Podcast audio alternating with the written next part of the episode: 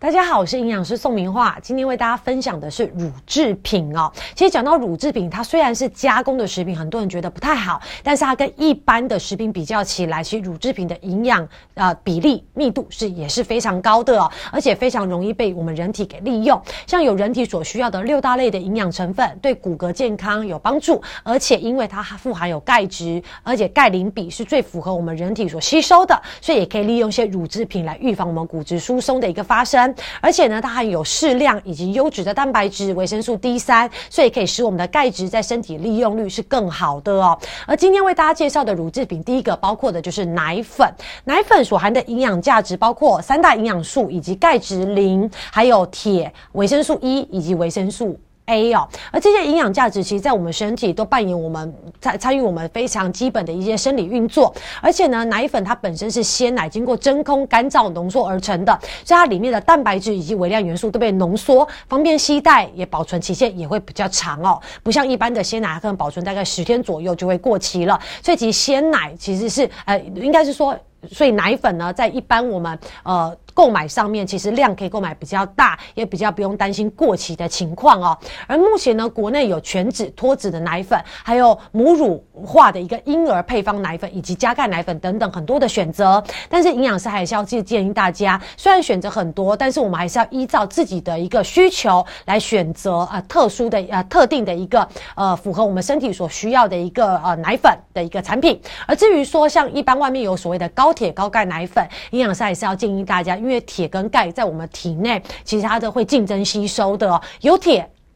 钙的吸收就差；有钙，铁的吸收就差。所以其实不要有这种钙铁好像都很棒的一个迷思，因为在我们体内会竞争吸收，其实对于身体的一个营养补充。不会有太大的一个帮助哦。而至于说在呃牛奶在冲泡的过程中，记得不要用一百度高温的这个水，因为其实一百度 C 可能会破坏牛奶里面的一些营养素，所以其实用温热的水，甚至用冷水来冲泡会是比较适合的，保留最好的一个维生素跟矿物质。而日至于说呃我们平常在冲泡的时候，如果有一些老人家可能怕说牛奶有一些结块的一个状态，我们可以先用呃先把呃水里面放温水，然后加我们的奶粉之后。搅拌，然后再用冷水。如果你怕直接用冷水会结块的话，其实这个方法也可以给大家做一个参考。而至于说有些特殊效能的奶粉呢，比如说呃，可能有我刚刚讲的高铁高钙奶粉不是非常适合之外，其实有一些特殊效能的奶粉，它可能在里面会加很多高比例的麦芽糊精来稀释这些营养价值。所以记得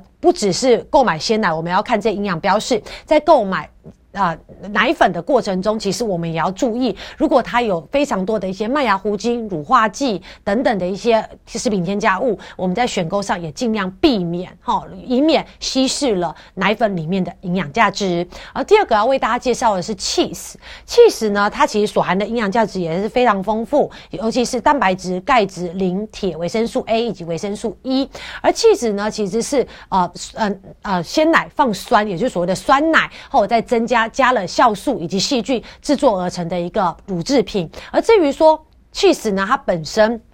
最主要的一个成分还是鲜奶，所以像我们之前提到鲜奶的营养价值在 cheese 里面也有哦。而至于说在呃 cheese 在制作过程中，因为它所含的蛋白质、矿物质等等，并不会大量流失，所以其实 cheese 也是属于一个浓缩的一个乳制品，百分之二十到二十五的重量是蛋白质，是瘦肉。以及鸡蛋之外，另另外一个非常好的蛋白质的一个来源哦。而至于说 cheese，它还有非常大量的一个维生素 A、维生素 D 以及 B 群，所以呢，其实除了有蛋白质之外，它也可以提供给我们身体所需要这些微量元素。而且呢，cheese 里面还有非常丰富的钙质、镁以及磷，所以对于维持我们骨骼、牙齿的一个生长有一定的帮助。但是呢，还是要特别注意，因为有一些 cheese 它里面含的钠的含量很高，哦，就是盐分很。高，所以其实，在使用上，我们要特别注意营养标示，因为钠其实是我们呃政府规定的营养标示之一，所以一定会有钠的标示。你要特别注意它里面钠的含量，如果有比较低或比较高的一个选择，我们还是要尽量选择钠含量比较低的，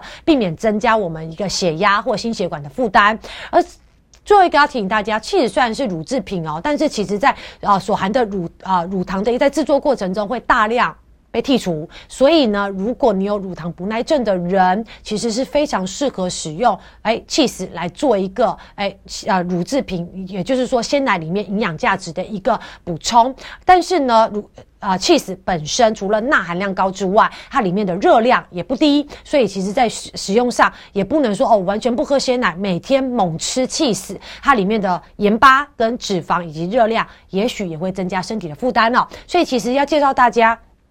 即使是。乳糖不耐症好的一个呃选择，但是也不可以过量摄取来增加身体的负担。而第三个要为大家介绍的就是调味乳。调味乳呢，它指的是百分之五十以上还是鲜奶或生乳为主要原料，再加一些呃调味料，包括巧克力啊，或者是草莓、香草等等，来做一个口味的变化。它主要的营养价值其实大还是跟我们的鲜奶大同小异，但是一般来说它的糖分。哦，因为我们刚刚前面介绍鲜奶，它里面糖分主要是乳糖，但是调味乳因为加了这些啊食品添加物，所以它里面所含的精致的糖分可能就会比鲜奶来的高。但是就是由于它里面添加了一些食品添加物或者一些糖分，所以一般来说调味乳的热量会比一般的鲜奶热量来的高。大家在饮用上也要特别注意哦。而至于说坊间有宣称所谓的高钙的一些调味乳，其实大家也不用一定要选择这一类的一个产品，因为像刚刚营养师讲，一般的牛奶其实钙。钙的含量已经很高了，所以我们不用特别迷失说一定要去选这种高钙的调味乳，